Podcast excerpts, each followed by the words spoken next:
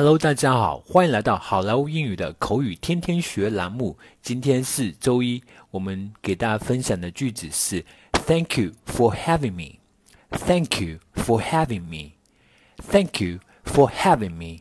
它中文意思是谢谢你邀请我，谢谢你邀请我。Thank you，谢谢你 for 一个介词，因为 having me having have 呃原意是。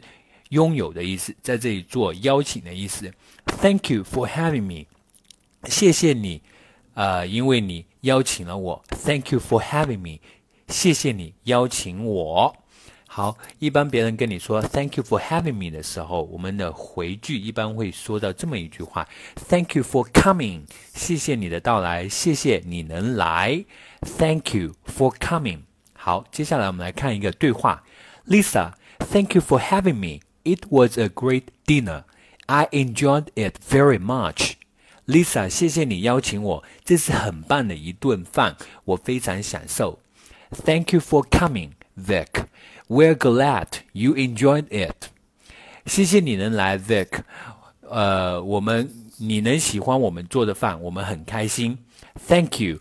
That's very kind of you. 谢谢你，你们人真好。You are welcome anytime. Have a safe drive back. 随时欢迎你们过来，回去开车小心。Thank you. We will. See you soon. 谢谢，我们会的。再见。See you. 再见。Lisa, thank you for having me. It was a great dinner. I enjoyed it very much. Thank you for coming, Vic. We're glad you enjoyed it. Thank you. That's very kind of you.